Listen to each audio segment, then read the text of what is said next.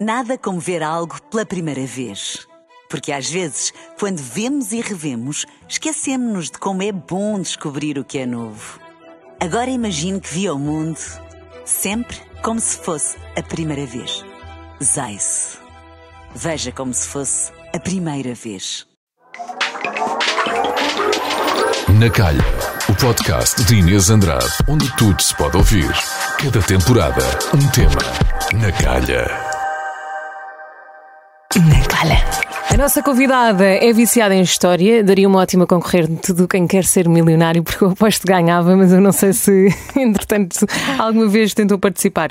É mãe de três, Alice de 5 anos, o Pedro de 3 e a Helena de 9 meses. Tem uma marca de roupa interior e lingerie, é apreciadora de música clássica e é advogada, empresária e influenciadora. Temos connosco a Inês Patrocínio. Bem-vinda, estás na calha. Muito obrigada por estares connosco. Obrigada, obrigada pelo convite. Sim, eras das pessoas que eu queria mais entrevistar no mundo. Sério? Porque eu acho que, para além de seres muito bonita, não é, a, querida, a tua beleza não é só. hum, eu sinto que não é só beleza física, tu acho que também tens um grande coração. Tão querida. É verdade. E portanto, Muito era obrigada, das- Inês. E temos muitas amigas em comum e toda a gente diz muito bem de ti. Nunca ouvi ninguém dizer mal de ti. Portanto, está tudo Bem, certo. sai daqui toda contente. Já valeu Isto é, só, isto é só para te sentir à vontade, estou a brincar, é mesmo verdade. Quero saber, nesta temporada de maternidade, como é que tu eras antes de ser mãe? Como é que eu era antes de ser mãe? Ah, olha, eu acho que essencialmente era, era a mesma pessoa, era a mesma Inês. Ahm, talvez agora, depois de ter filhos, me sinta com um estofo emocional diferente. Ahm, acho que quando somos mães somos um bocadinho obrigadas a, a descentrar-nos de nós próprias, não é? De pôr, pôr os outros à frente. Portanto, acho que sou uma Inês talvez mais, mais paciente, mais tolerante, mas sou a mesma pessoa, continuo a ser a mesma pessoa. Eras, por exemplo, im- impaciente com o quê? Eu sou uma pessoa quando meto, quando tomo uma decisão, quando meto uma coisa na cabeça, eu gosto de, de a concretizar e de fazer tudo que está ao meu alcance para que isso aconteça de forma hum, eficiente. Uhum. Um, e sinto que na maternidade nós não conseguimos controlar isso tão bem, pelo menos ao nosso ritmo, não é? É Também ao ritmo de outra pessoa. E, e a maternidade tem- também tem muito de, de desacelerar e de entregarmos um bocado. Sim, Um, sim. Há, há muitas pessoas que eu sinto que têm medo de ser mães porque têm medo de abdic- de abdicar do seu tempo, Uhum. daquilo que têm, da- do seu tempo, do seu ritmo, das suas coisas, porque abdicas. Sim, sem dúvida alguma. Eu acho que é talvez o grande choque da maternidade é esse. É, nós estamos habituados a, a pôr-nos em primeiro lugar, não é? Muitas coisas, em fazermos as coisas ao nosso ritmo e sermos espontâneos com, com as decisões do dia a dia. E de repente hum, já não podes fazer isso. Tu podes estar a morrer de fome, muito cansada, eh, chegar a casa depois de um dia de trabalho e sentir que já não tens energia para nada, mas há ali uma pessoa ou mais pessoas que tens que atender primeiro. E passamos muitas vezes para segundo plano. Pelo menos eu acho que durante ali um período específico. Pois era isso que eu ia dizer, para não assustar as pessoas que ainda não são mães, eu acho que há muitas fases durante, durante Sim. a maternidade, não é? E Sim. durante a nossa vida toda. As nossas preocupações vão, vão mudando, as necessidades deles também vão mudando. Chega a altura que eu acho que vou morrer de ansiedade quando começarem a sair à noite. Eu não vou lidar bem, porque se saírem a mim Exato. estou tramada, não é? As Eh, preocupações são outras, exatamente. Sim, sim. claro. E quando são muito pequeninos, não se mexem, não se sentam, depois de repente já sabem andar, andam por todo lado e estão sempre a cair. Como Sim. é que tu lidas com estas fases tão diferentes e com três filhos, com todos eles com necessidades diferentes Uhum. e ao mesmo tempo teres tempo para ti? Olha, prima, em primeiro lugar, eu acho que isso é um processo que, ao qual nós nos vamos ajustando com o tempo. Portanto, ao início, o primeiro filho é aquele embate, não é? Ah, E eu acho que nós talvez exageremos um bocado para o outro lado. No bebê vem primeiro e depois, se der tempo para tomar banho, ótimo. Ah, Era um verdade. bocado assim no primeiro, no primeiro bebê. Ah, mas depois vamos, vamos, não sei, vamos relativizando também um bocadinho as coisas, com o segundo filho ainda mais, com o terceiro filho, por aí adiante. E acho que acabamos por conseguir ahm, coordenar isto tudo com mais naturalidade e não dar tanta importância a coisas que se calhar eh, são secundárias. Exatamente. Ahm, aquela, aquela ideia básica de quando tens o primeiro filho vais ver se está a respirar, se está a dormir bem. Uh, o segundo filho já não faz sim, isso, não é? Sim, tornas-te uma pessoa mais prática. Sim. Eu acho, eu acho Tipo, que sobrevive. Sim, não, tens uma estaleca diferente, de repente tens tempo para ti e já sabes o que é que. Não, não há tempo daquele que se calhar tínhamos quando éramos mais miúdas. Ah, vou agora ouvir música, vou estar aqui a anhar, vou, vou viver um pouco de inércia. Não tens como, não é? Não, e eu acho que também passamos a dar valor, a dar mais valor a outros momentos quando estamos sozinhas que não dávamos antes. Por exemplo, a viagem de carro que eu faço todos os dias até o trabalho, eu deixo os meus filhos na escola e depois tenho para aí 15 minutos sozinha no carro. E se me ligam durante essa viagem, eu não atendo, ou, quer dizer, se for preciso atendo, mas porque é um momento de silêncio que uma pessoa passa a valorizar de outra forma. De. E, e nesse momento que é teu, tu não ouves nada? Ouço não ouves música. Ouves música, ok. Essa música. Podias estar, eh, ou seja, em silêncio porque não estás a falar com Não, ninguém, mas estás a ouvir música. de, De ruído, de loucura. de ruído, sim. logística de mãe, de. Sim, tu tiveste o, o- a tua bebê há nove meses e já estás em ótima forma física. Muito isto, obrigada. isto também hum, há muitas pessoas que, além de abdicarem do tempo, das coisas Uhum. que têm, do seu ritmo, também têm medo que, de não recuperar e de ficar com um corpo completamente diferente. Qual é que é a tua relação com o corpo? Olha, para ser muito, muito franca, hum, nu- isso nunca foi uma preocupação que eu tivesse mesmo antes de saber como é que o meu corpo ia reagir. Não era uma preocupação muito presente na minha cabeça quando eu fiquei à espera de bebê pela primeira vez. Porque acho que é normal o, corpo mudar, não é? Eh, E, e faz parte do processo. Acho que não devemos ser tão exigentes ou ter uma, uma, uma data específica na cabeça de quando é que isso deve acontecer. Estamos sempre a comparar-nos com os outros e aquela ficou Claro. logo e a outra não, e, Claro. e aquela ficou com a barriga, aquela... Pronto, portanto acho que temos que ser um bocadinho eh, menos exigentes com, com os próprios. Mas não sentes que essa pressão é um bocadinho entre mulheres? Eu Sim, sinto, sim, por exemplo, sim. na praia que há mais amigas minhas a comentarem outras raparigas de fato banho do que propriamente os rapazes. É, é? sempre entre mulheres. É É, sempre entre mulheres, sim. É altamente tóxico. É, é, é um bocadinho. Eu acho que ainda há um bocadinho essa cultura eh, entre as mulheres e, e comentar, comentarmos umas as Sim, mas tu também estás um bocadinho descansada porque vês o exemplo da tua mãe, das tuas irmãs, geneticamente emagrecem rapidamente. Fazes alguma. Ou seja, depois de seres mãe, começas a ter uma alimentação saudável.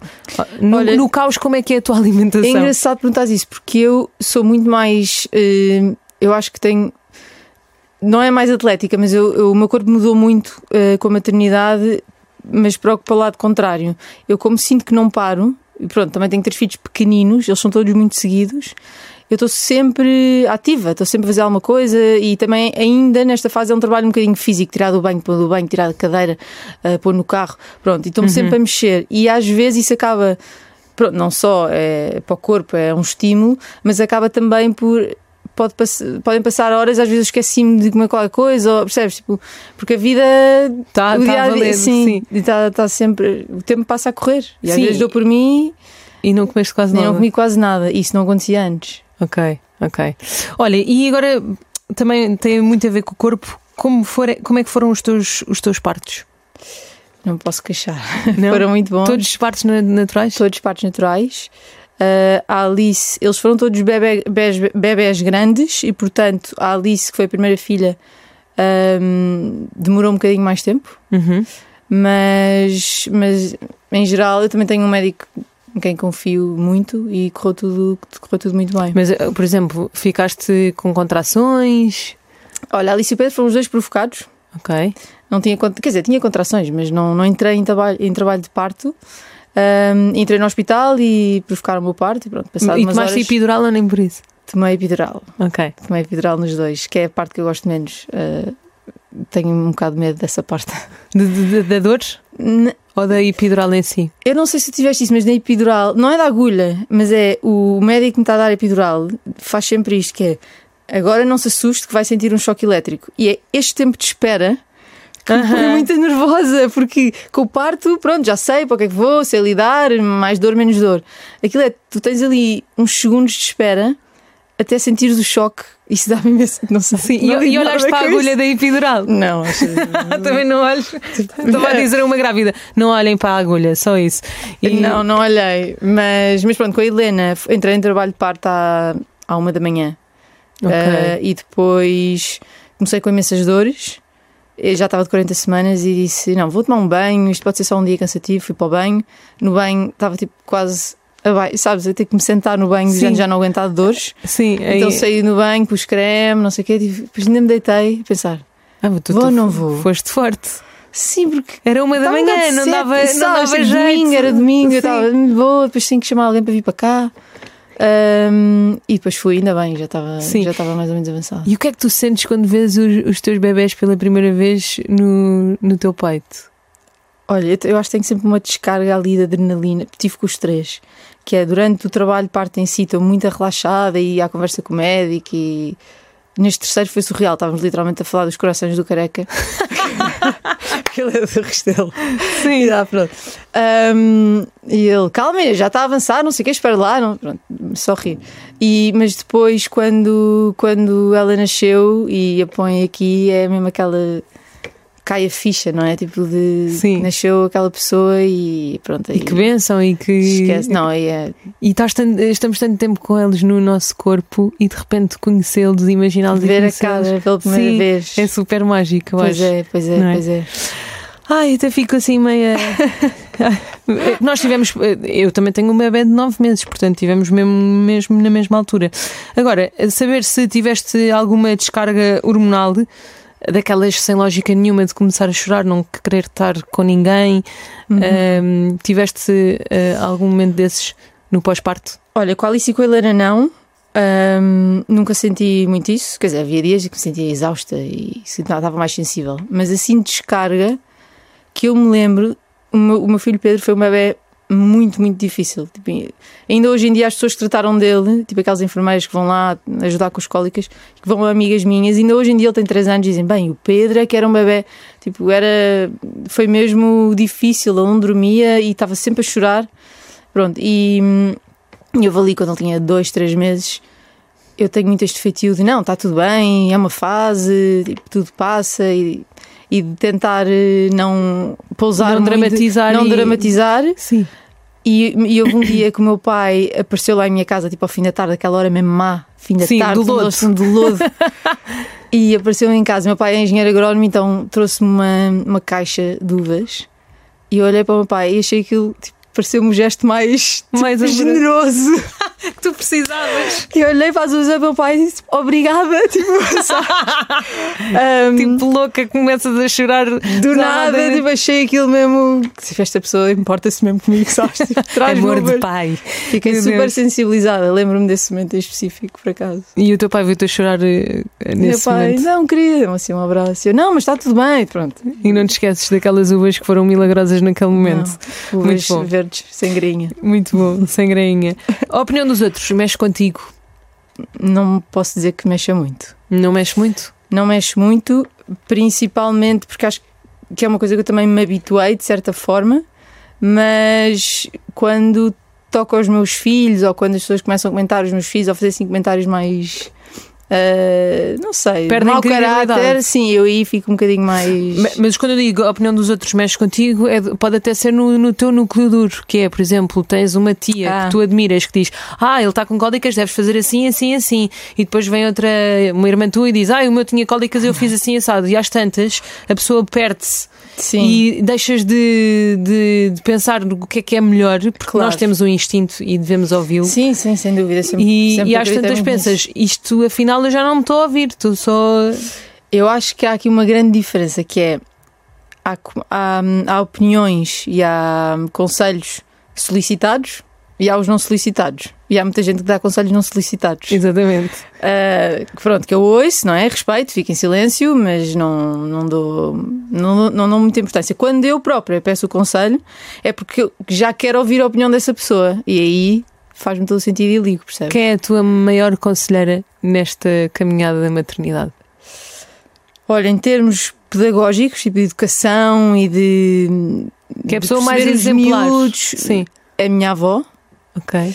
ah, que fundou uma escola, era uma pessoa que trabalhava mesmo nessa área e uma pessoa muito culta, muito maternal, muito profunda, pronto. A minha avó e a minha mãe também tem uma creche e que lê imenso sobre, sobre pedagogia. Em termos mais práticos do dia a dia, as minhas irmãs. Que querida. E, e a tua mãe, desde que foste mãe, não, não começaste a olhar para ela de outra maneira? A admirá-la mais? Por ter tido tantas filhas e por conseguir gerir tudo e ainda ter uma creche. Sim, acho que de certa forma sim. sim, sim, sim. Dizem que os, os filhos começam a, a dar-se bem com as mães e com os pais depois de serem pais. Sim, é assim, eu sempre tive uma excelente relação com a minha mãe, desde pequenina. Eu acho que nós todas. A minha mãe é muito próxima, portanto, eu acho que já havia essa valorização e essa união. Depois de ser mãe, Sim, acho que a relação ficou diferente. Há ali um respeito, é quase como se estivéssemos, percebes, de, falamos a mesma língua entre, como mães. E, e, e, sim, continuo a, a apoiar-me imenso nela para, para estas decisões. Às vezes não olhas para o teu cenário que são três e pensas, a minha mãe tinha mais. Como é que ela conseguiu? Sim, não é? Sim, sim, é sim. do género, eu tenho, tinha, quando tinha só a Carminho, a minha primeira filha, eu olhava e pensava assim: Ai, como é que não, que... não cabe aqui mais um, não tem como, eu não tenho tempo, eu não consigo gerir, eu mal consigo dar banho sozinha porque ainda não tenho muitos. E depois dás por já tu consegues fazer conheces tudo. o Jordan Peterson, que é um psicólogo americano. Não. Ele está sempre a dizer, fala imenso sobre isso, é giro. Que ele diz: quando tens um, achas que é o fim, é o caos e já dá imenso trabalho. Como é que alguém tem mais do que um filho? Bom, mas depois tens o segundo para brincar, não sei, a partir do momento em que tens o segundo, ele diz tipo já está, já estás screwed up, porque é a, a, expressão que ele utiliza, já, já foi. Portanto, se tens dois, mais vale teres, teres três. Claro. e, e, e, o que ele diz é, e eu acho que as pessoas não realizam isto, e eu, eu sinto isto, que ter três não é como se tivesses três primeiros filhos, eles começam a criar uma forma, uma sociedade entre si e a ajudar-se uns aos outros. E mesmo a Alice, que tem 5 anos, e não é que eu quero pôr na Alice esse peso, peso da responsabilidade de ajudar-me com o bebê, mas ela naturalmente eles já se vão distraindo uns aos outros, já, já brincam, sim, já. eu já sinto não isso. É sim, mesmo... sim, sim, sim, tens toda a razão. Então tu achas, diz-me se, se isto faz sentido, tu sentiste muito mais diferença de 1 para 2 do que 2 para 3? Muito mais. Muito mais? Muito mais, não tem comparação. 1 para 2 foi muito difícil. Ok. 2 para 3 não. Tranquilo. Tranquilo. Vamos aqui aumentar a taxa de natalidade no nosso país e aproveitar que as tuas irmãs também têm, têm muitos, muitos filhos. Sim. Eu olho para as vossas férias do, do, no Algarve e sempre pensei, isto deve ser super divertido, deve ser espetacular. Todos, todos os primos, toda, todas as irmãs, não, não, não. acho que há muita gente que inveja, mas eu agora quero saber Sim. se de facto. É o que parece de maravilhoso ou vocês saem mais cansados das férias em família e patrocínio do que, do que quando começaram? É assim, eu acho que em primeiro lugar, nós todas somos pessoas com alguma energia. Uhum. Pronto. Tipo, Confere. partimos dessa, dessa base. Depois, já estamos habituados à dinâmica. Portanto, não, se calhar, para uma pessoa que está habituada a estar mais sozinha, seria muito mais cansativo. Cansativo é sempre. E nós temos essa noção, é muito divertido. Nós temos essa noção e quando sentimos que uma de nós está ali, tipo, a patinar, avisamos e dizemos: Olha, a Tita está no lodo hoje, vai lá buscar a Camila e arranca. Ah, se calhar até já, nem, já tem expressões corporais que as outras não, dá, dá, para perceber, nem é preciso avisar. Sim, nós temos reações muito parecidas. É tipo, se descemos do primeiro andar, acaba de adormecer assim com ar, sabes, descabelado. Sim. E olhamos uma, alguém, olha um para a outra e diz: Olha, aquela, tipo, alguém faça alguma coisa. Então, também temos essa coordenação. Portanto, okay. quando está uma pior, as outras entram em ação. Qual, qual, das tuas irmãs é que tu achas que é mais despachadona? Carol, sem dúvida. Carolina. Carolina. E porquê é que diz isso? Caiu no caldeirão do... da energia quando nasceu. Um, porquê é que eu digo que ela é mais despachadona? Uhum.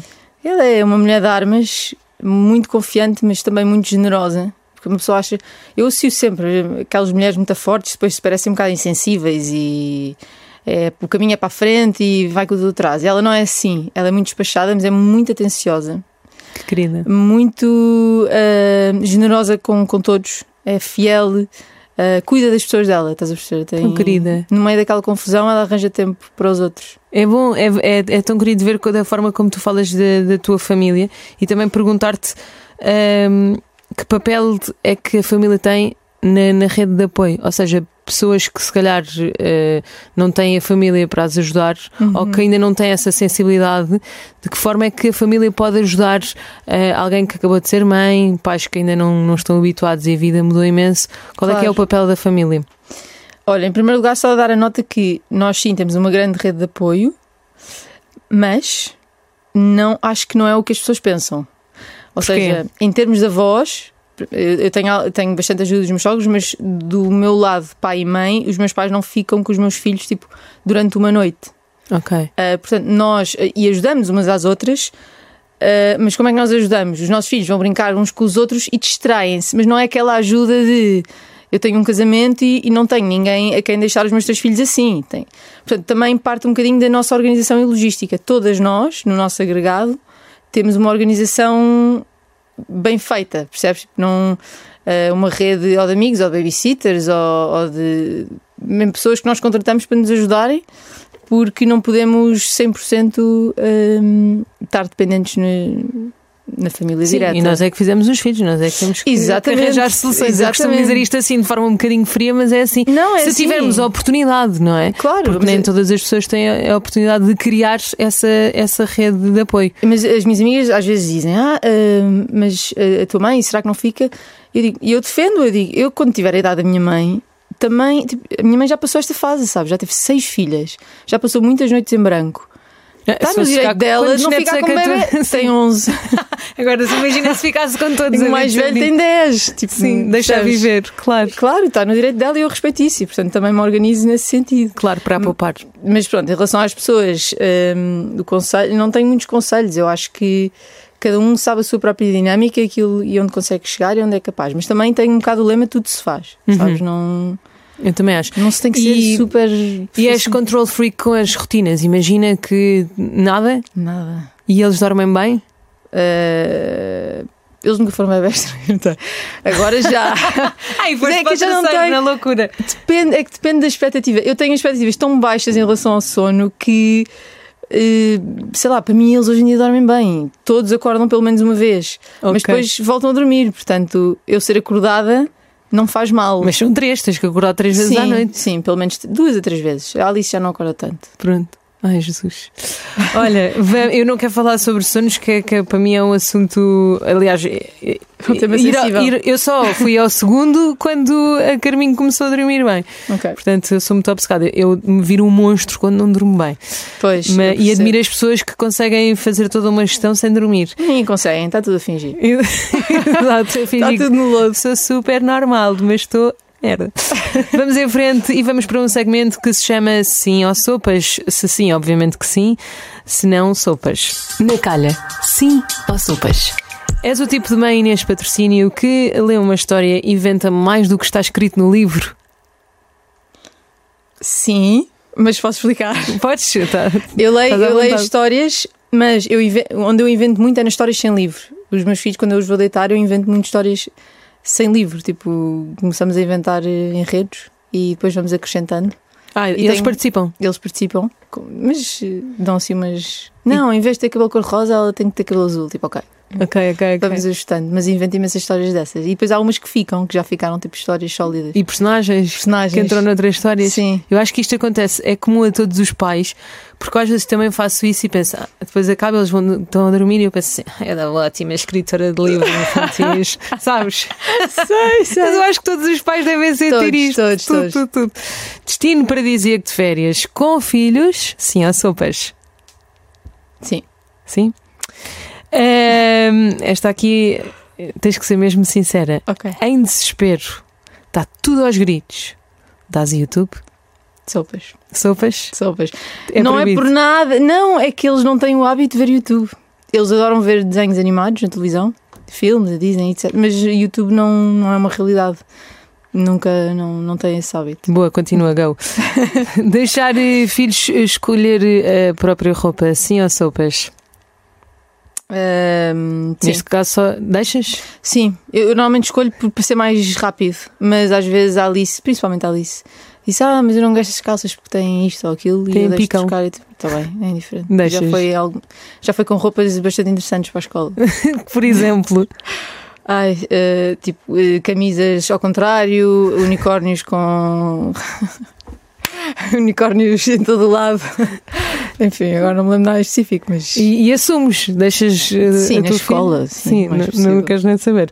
Ora então, eh, não sei se sim ou sopas, se és obcecada por alimentação saudável que nas crianças. Sopas. Sopas? Não és. Só antítese disso e mal. Tipo, eu sou o outro extremo.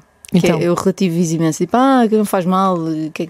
Eu em criança também comia e estou aqui, sabes? Sou okay. um essa pessoa. Não és nada de controlada. Eu, por exemplo, pedem-te gomas às 7 da tarde, dás? Se estiveres em casa?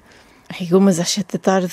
Hum, então se calhar és mais do que pensas. Uh, gomas às 7 tipo, chateia-me, vou resistir, mas se eles me chatearem muito, de pé só hoje. Ok. Digo isso para me sentir melhor.